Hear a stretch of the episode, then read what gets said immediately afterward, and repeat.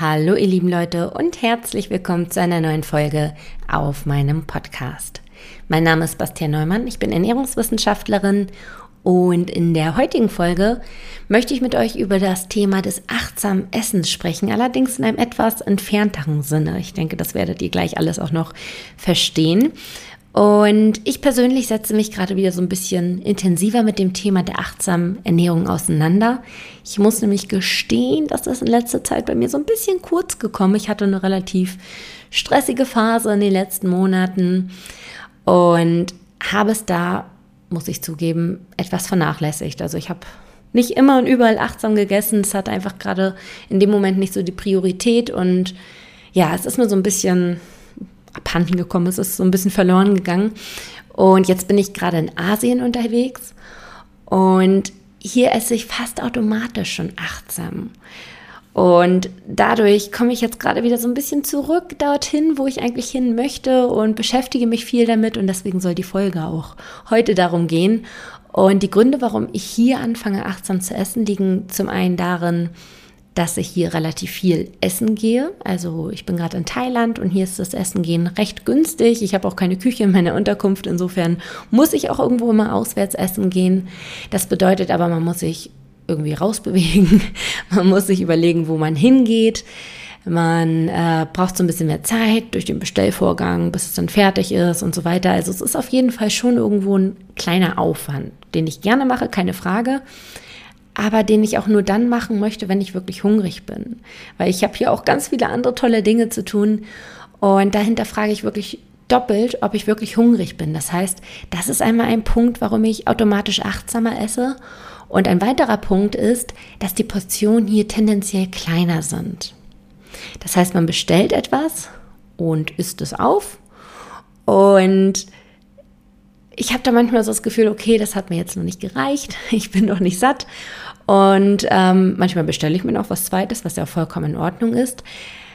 Aber manchmal reicht es mir dann im Nachhinein doch, weil ich dann quasi nicht direkt weiter essen kann, weil meine Portion ja leer ist. Das heißt, wenn ich jetzt was nächstes bestellen würde, müsste ich erstmal warten, bis es gemacht wird und so weiter.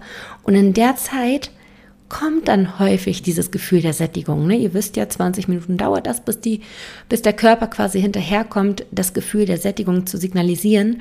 Und dadurch, dass die Portionen kleiner sind, ja, geht es mir auf jeden Fall so, dass ich das häufiger hinterfrage und mir so ein bisschen mehr Zeit lasse. Und, das ist auch noch ein Punkt, das Essen ist hier häufig scharf, wodurch ich langsamer esse. Ich esse gerne scharf, aber da muss ich mir Zeit beilassen und dadurch ähm, esse ich auch langsamer und bewusster. Das heißt also, es sind hier so ein paar ähm, Komponenten quasi, die dazu führen, dass ich achtsamer esse und gerade auch merke, wie gut es mir tut und deswegen heute einfach unbedingt darüber sprechen wollte. Und heute möchte ich einmal schauen, warum das achtsame Essen eigentlich so gut ist. Warum ist es eigentlich so hilfreich?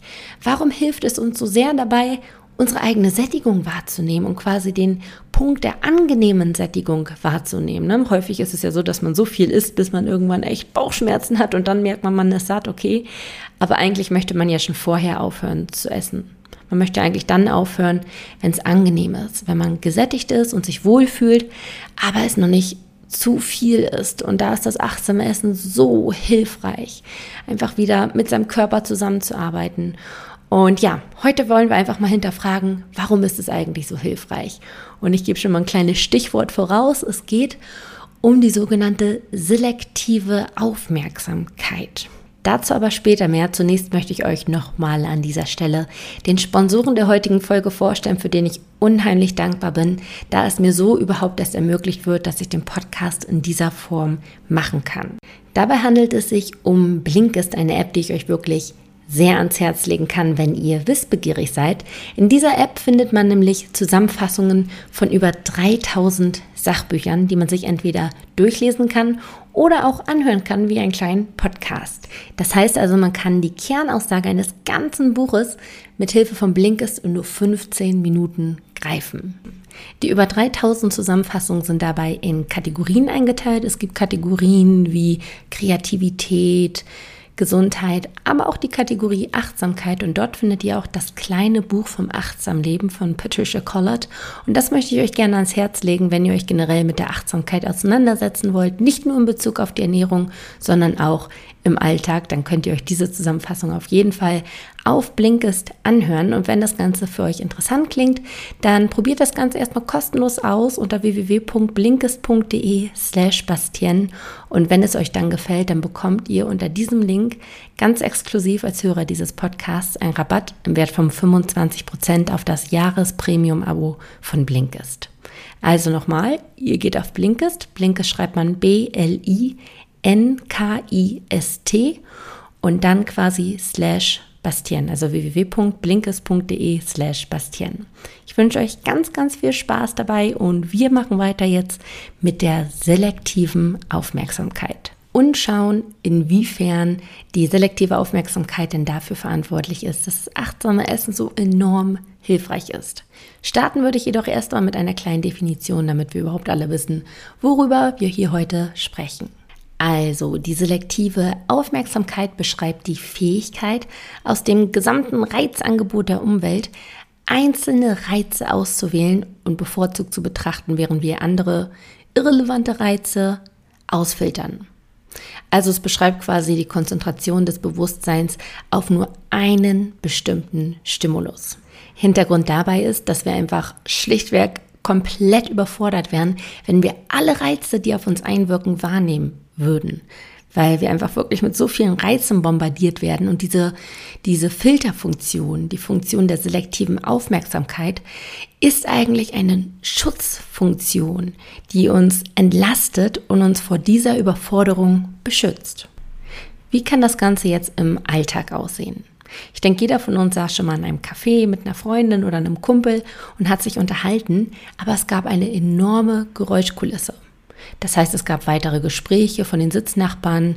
Vielleicht hat man die Kaffeemaschine im Hintergrund gehört, das Klirren der Tassen oder man hat ähm, ein Hundebellen gehört oder ein Kind hat im Hintergrund geschrien. Das heißt, es hat ganz, ganz viel eigentlich stattgefunden. Aber man hat sich nur auf das Gespräch mit seinem Gegenüber konzentriert und hat alles andere ausgefiltert. Natürlich waren da die Gespräche und die hat man unbewusst auch irgendwie wahrgenommen, aber man hätte im Nachhinein nicht mehr sagen können, über was die geredet haben. Oder vielleicht lief im Hintergrund auch Musik. Man hat die unbewusst wahrgenommen. Vielleicht hat man sogar unbewusst irgendwie mit dem Fuß gewippt im Takt. Aber hätte jemand einen, einen Anschluss gefragt, was lief da für eine Musik oder lief da Musik, hätte man es nicht sagen können, weil es komplett ausgefiltert wurde. Hätten wir alle Reize wahrgenommen, wären wir komplett überfordert gewesen und wären eigentlich wie so erstarrt und hätten gar nicht mehr handeln können. Wir wären komplett reizüberflutet. Und dieser Filter quasi hilft uns dabei, in dieser, ich sag mal, reizvollen Welt, in der wir leben, also eine Welt voller Reize, ähm, klarzukommen. Und es sind ja nicht nur die Hintergrundgeräusche und alles, was von außen auf uns einwirkt, sondern es ist auch noch etwas, was von innen passiert. Waren mir auch unsere Gedanken, die manchmal auch unsere Aufmerksamkeit beanspruchen. Das heißt, das kommt noch dazu. Es kommen körperliche Empfindungen dazu, wie Hunger oder Sättigung, was manchmal auch unsere Aufmerksamkeit benötigt. Und in der heutigen Welt kommt auch noch dazu, dass wir diese ganzen technischen Geräte haben. Und wenn man dann so ein kleines Smartphone irgendwo auf dem Tisch liegen hat, das alle paar Minuten mal blinkt oder vibriert, dann beansprucht das auch sofort unsere Aufmerksamkeit. Das heißt, wir leben heute in einer Welt, wo es wirklich sehr, sehr viele Reize gibt, von außen und von innen. Und da ist diese selektive Aufmerksamkeit umso wichtiger, um uns zu entlasten. Nun stellt sich die Frage, wie entscheidet unser Gehirn eigentlich, worauf wir unseren Fokus richten? Wie entscheidet unser Gehirn quasi, was relevant ist und was irrelevant ist, was ausgefiltert werden kann? Und das hängt von mehreren Faktoren ab, die ich euch jetzt einmal gerne vorstellen würde. Zum einen nehmen wir bevorzugt das wahr, womit wir uns gerade beschäftigen. Ein typisches Beispiel in diesem Zusammenhang ist, dass schwangere Frauen das Gefühl haben, nur noch schwangere Frauen zu sehen. Das heißt also, wenn man selbst schwanger ist, dann ist man dafür natürlich sensibilisiert und wenn man rausgeht, dann sieht man überall schwangere Frauen, weil man sich gerade damit beschäftigt.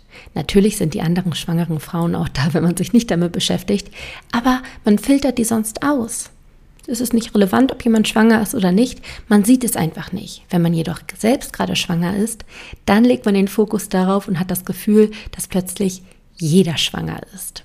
Anders kann es auch sein, dass man sich vielleicht gerade ein neues Paar Schuhe kaufen möchte und sich intensiv damit beschäftigt. Und wenn man dann in die Stadt geht, dann hat man das Gefühl, dass jeder diese Schuhe anhat. Sprich, Punkt 1 ist, man sieht bevorzugt das, womit man sich gerade beschäftigt. Punkt zwei ist die Erwartung. Wenn wir etwas erwarten, dann konzentrieren wir uns auch darauf. Und wenn es dann passiert, dann nehmen wir es natürlich zu 100 Prozent wahr. Also ein klassisches Beispiel jetzt in der Weihnachtszeit. Wir alle erwarten, dass überall das Lied Last Christmas gespielt wird. Das ist eine Erwartungshaltung, die man irgendwie hat an die Weihnachtszeit. Und wenn dieses Lied dann irgendwo mal spielt, auf dem Weihnachtsmarkt, in der ähm, Shopping Mall oder wo auch immer, dann nehmen wir es wahr, weil wir es erwartet haben und dann sagen wir, oh, schon wieder Last Christmas. Das heißt, diese Erwartungshaltung führt dazu, dass wir diese Dinge, die wir erwarten, nicht ausfiltern, sondern bewusst wahrnehmen. Der dritte Punkt ist, dass wir vor allem das sehen, was irgendwo mit Erinnerung oder Emotion verknüpft ist. Das heißt, wenn wir äh, an einem Schaufenster vorbeilaufen und da ganz, ganz viele Spielsachen liegen, aber dort liegt auch ein Jojo, wie wir es in unserer Kindheit hatten, dann sehen wir das. Wir blenden vielleicht alle anderen Spielsachen aus, aber das Jojo sehen wir, weil das ist verknüpft mit Erinnerungen und Emotionen und darauf liegt der Fokus. Ein weiterer Punkt, wo unsere selektive Aufmerksamkeit hinwandert, ist alles, was intensiv ist.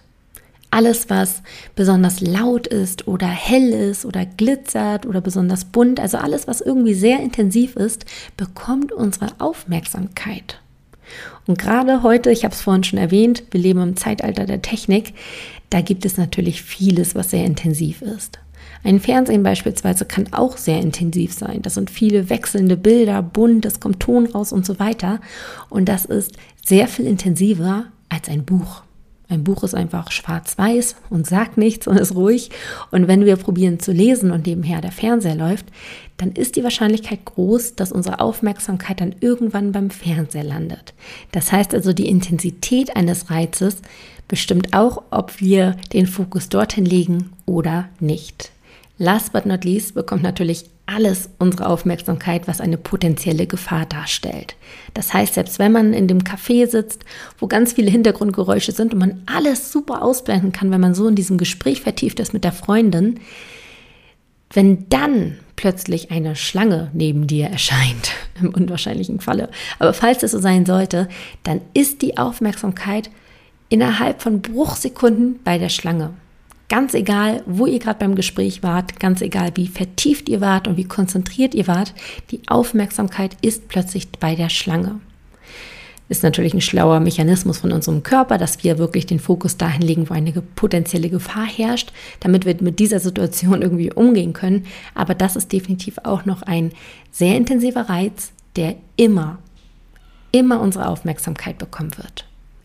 Das meiste davon passiert vollkommen unbewusst.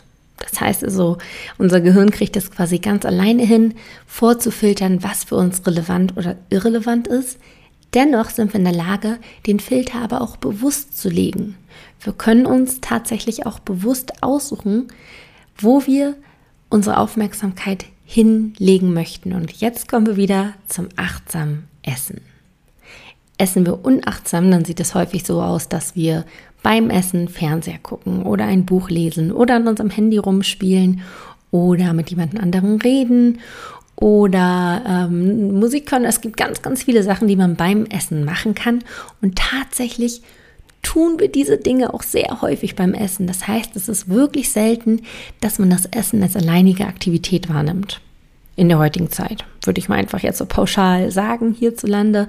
Es gibt natürlich Ausnahmen und das ist wunderschön, aber dennoch ist es so, dass man häufig beim Essen etwas anderes macht.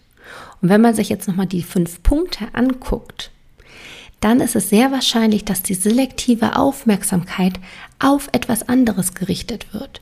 Bei den fünf Punkten hatten wir Dinge wie Intensität oder Emotion oder ähm, was hatten wir da jetzt noch? Äh, Erwartungshaltung oder womit man sich gerade beschäftigt. Das heißt, wenn man dabei zum Beispiel Fernsehen guckt, dann ist der Fernseher intensiver von den Reizen als das Essen. Das heißt, man ist gedanklich mehr beim Fernsehgucken. Und das hat die Konsequenz, dass wir nicht beim Essen bzw. nicht bei uns selbst sind und gar nicht wahrnehmen, wann haben wir eigentlich genug. Wir schmecken das Essen gar nicht mehr bewusst und verpassen häufig auch den Punkt der Sättigung, weil unsere Aufmerksamkeit gerade woanders liegt.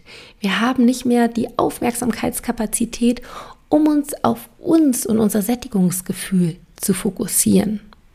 Und genau deshalb ist es so super wichtig, achtsam zu essen. Das heißt wirklich, das Essen als alleinige Aktivität wahrzunehmen, sich nicht abzulenken und bewusst zu schmecken, zu kauen, sich Zeit zu lassen, Pausen einlegen, das Essen genießen und zelebrieren und wirklich die körperlichen Signale wieder wahrnehmen. Und dann wird man auch merken, wann das Sättigungsgefühl eintritt. Denn wir alle haben diese Signale in uns. Wir sind häufig nur zu abgelenkt, sodass wir diese nicht mehr wahrnehmen können. Nun mag es wahrscheinlich einige Leute geben, die gerade diese Folge anhören und sich sagen, äh, Moment mal, ich kann das. Ich kann essen, dabei Musik hören und gleichzeitig wahrnehmen, wann ich satt bin. Ich kann mich auch unterhalten beim Essen und trotzdem wahrnehmen, wann mein Sättigungspunkt erreicht ist. Und dem will ich auch gar nicht widersprechen, das ist absolut möglich. Denn neben der selektiven Aufmerksamkeit gibt es noch eine zweite Form, und zwar die sogenannte geteilte Aufmerksamkeit. Wir alle kennen bestimmt auch Multitasking, wo die geteilte Aufmerksamkeit auch ähm, greift und es beschreibt im Prinzip, dass man mehrere Sachen gleichzeitig macht und die Aufmerksamkeitskapazität, die man hat, quasi teilt. Das heißt, man konzentriert sich auf mehrere Dinge gleichzeitig. Das klappt bei einigen besser, bei anderen weniger gut. Das Ganze lässt sich auch im, im Rahmen, sag ich mal, trainieren, aber es hat trotzdem einen immensen Haken. Und zwar, dass das Ergebnis dessen, was wir dann tun, schlechter ist. Wenn wir uns mit einer Freundin unterhalten und gleichzeitig auf dem Handy rumticken, dann bekommen wir nicht alles von dem Gespräch mit mit unserer Freundin und das, was wir auf dem Handy machen, das kriegen wir auch nur so halbherzig mit. Das heißt, unsere Aufmerksamkeitskapazität ist geteilt durch zwei oder geteilt durch vier, je nachdem, was wir gerade machen. Und dadurch wird der Output dessen, was wir tun, ein bisschen vermindert. Wenn wir etwas tun, was wir sowieso schon wie im Schlaf machen können, wenn wir vielleicht die überkrassen Gitarrenspieler sind, dann können wir beim Gitarrespielen auch singen. Weil das Gitarrespielen, das geht schon wie im Autopilot. Trotzdem wird das Gitarrespielen jetzt äh, isoliert immer ein Stückchen besser sein, aber dennoch ist es absolut machbar. Wenn das wie auf Autopilot quasi läuft, dann kann man dabei auch etwas anderes machen. Wenn man jedoch etwas Neues erlernt oder man vielleicht in einer bestimmten Sache noch nicht so gut ist, dann merkt man das sehr doll, wenn etwas anderes noch im Raum ist, was die Aufmerksamkeit bedarf. Ich zum Beispiel bin jetzt äh, nicht die Beste im Rückwärts einparken und wenn ich rückwärts einparke, muss ich dabei die Musik ausmachen, auch wenn das komplett dumm erscheint. Aber ich kann mich sonst nicht konzentrieren. Das zieht meine Aufmerksamkeit und deswegen mache ich die Musik aus, damit ich mich wirklich hundertprozentig aufs Einpacken konzentrieren kann. Also insofern merkt man das manchmal schon und vor allem dann, wenn man dann noch etwas Neues erlernt, wie zum Beispiel wieder das ähm, Wahrnehmen der eigenen Sättigung, dann bedarf das wirklich 100% der Aufmerksamkeit. Und genau deshalb ist das achtsame Essen in diesem Zusammenhang so unglaublich hilfreich und wichtig. Denn nur wenn wir den Fokus wirklich bei uns haben, wenn wir alles quasi um uns herum ausschalten, den Fernseher, ähm, die Bücher zuklappen, das Handy weglegen und nur uns aufs Essen konzentrieren, auch gedanklich. Ne? Gedanklich sollte man jetzt auch nicht irgendwie bei der Arbeit sein oder beim, äh, beim Partner oder wie auch immer, sondern gedanklich sollte man auch beim Essen sein. Da man nur so, wenn man mit seinem Körper zusammenarbeitet und darauf achtet, wahrnimmt, wann man satt ist. Das ist so im Groben, sag ich mal, so ein bisschen die Erklärung, warum das achtsame Essen denn eigentlich so super wichtig und hilfreich ist, vor allem am Anfang, wenn man sich erstmals damit auseinandersetzt.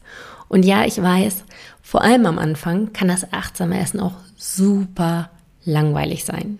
Wenn man nichts anderes mehr beim Essen macht, dann macht das auch einfach nicht mehr so viel Spaß. Viele sehen das Essen auch so als Auszeit an, wo man wirklich mal einfach sich gehen lassen kann, wo man sich einfach mal ein bisschen YouTube anmachen kann und den Kopf ausschalten kann.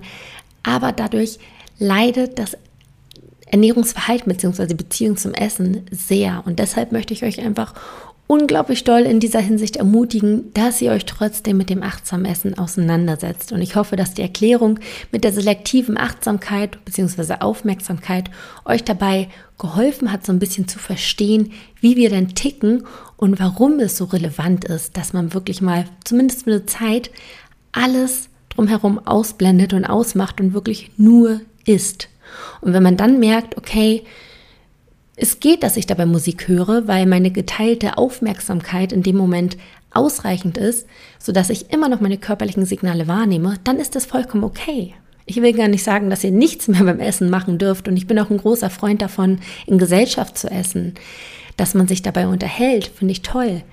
Aber man sollte halt wirklich im Hintergrund oder im Hinterkopf haben, dass man nur eine begrenzte Aufmerksamkeitskapazität hat und man sollte sicher gehen, dass diese Aufmerksamkeit noch reicht, um die eigenen körperlichen Empfindungen wahrzunehmen, sodass man merkt, wann man eigentlich satt ist. Für alle, die mit dem achtsamen Essen bisher noch nicht so viel am Hut hatten, beziehungsweise davon vielleicht auch noch gar nichts gehört haben, den packe ich mal alle Folgen, die ich bisher aufgenommen habe zu diesem Thema, in die Shownotes als Link. Da könnt ihr euch dann quasi direkt hinklicken und so mehr über das achtsame Essen erfahren. Und neben diesen Links findet ihr in den Shownotes auch einen Link zu meinem Online-Kurs. Denn der wird Anfang nächsten Jahres nochmal gelauncht. Also ich habe den ersten Durchgang jetzt im Herbst gemacht, im Oktober. Und der kam so gut an, dass ich jetzt mir überlegt habe, ich werde noch einen zweiten Durchgang machen. Und der startet jetzt im Januar, am 6. Januar. Ihr könnt euch quasi ab Anfang Januar anmelden, aber ihr könnt jetzt schon mal auf die Warteliste gehen. Denn wenn ihr auf der Warteliste steht, bekommt ihr nicht nur einen Rabatt im Wert von 10%, sondern ihr bekommt auch als Erste quasi den Anmeldelink. Es ist leider nur begrenzt auf 50 Plätze. Das heißt, alle, die auf der Warteliste sind, haben den Vorteil, dass sie quasi schon zwei Tage früher sich anmelden können als alle anderen und somit sicher gehen können, dass sie dabei sind. Beim Online-Kurs geht es darum, erstmal das eigene Ernährungsverhalten zu verstehen. Das heißt, wirklich mal zu hinterfragen, warum greife ich eigentlich zum Essen, obwohl ich gar nicht hungrig bin. Da werden wir mit vielen Strategien auch aus der Psychologie arbeiten und gucken, was denn unser eigenes Ernährungsverhalten eigentlich geprägt hat. Und dann mit vielen Übungen daran zu arbeiten, wieder eine gesunde Beziehung zum Essen aufzubauen. Sprich, wegzukommen davon, wirklich 24-7 über das Essen nachzudenken, dauerhaft ein schlechtes Gewissen dabei zu haben, unkontrollierte Heißhungerattacken zu haben und stattdessen wieder mehr Leichtigkeit ins Essverhalten zu bekommen, wieder Freude reinzubekommen, dass das alles wieder ein bisschen befreiter läuft. Das ist unser Ziel, also wirklich das eigene Ernährungsverhalten verstehen und dann daran arbeiten. Wir gehen also nicht an die Symptome, sondern wir gehen an den Ursprung. Und das ist super, super wichtig. Also jeder, der sich da angesprochen fühlt, der vielleicht 2020 auch in sich investieren möchte und es sich selbst auch wert ist, daran zu arbeiten, den begrüße ich sehr, sehr herzlich bei dem Online-Kurs. Ich freue mich wirklich über jeden, der dabei ist. Wie gesagt, wir sind auch nur 50 Leute, also es bleibt eine kleine, intensive Gruppe. Wir haben auch Live-QA-Sessions mit mir, das heißt, wir können auch wirklich ähm, intensiv ins Gespräch gehen. Und ja, ich freue mich über jeden, der dabei ist. Schaut vorbei unter www.bastien-neumann.de slash Kurs. Den genauen Link findet ihr, wie gesagt, auch in den Show Notes. Und ansonsten bleibt es mir nur noch über zu sagen, ich wünsche euch ein wunderschönes Weihnachtsfest, habt ein paar ganz, ganz tolle Tage, nehmt euch Zeit für euch selbst und vor Silvester werden wir uns nochmal hören. Deswegen gibt es jetzt noch nicht den Neujahrsrutsch sozusagen. Den bekommt ihr dann erst in der nächsten Folge. Aber bis dahin wünsche ich euch eine tolle und besinnliche Zeit.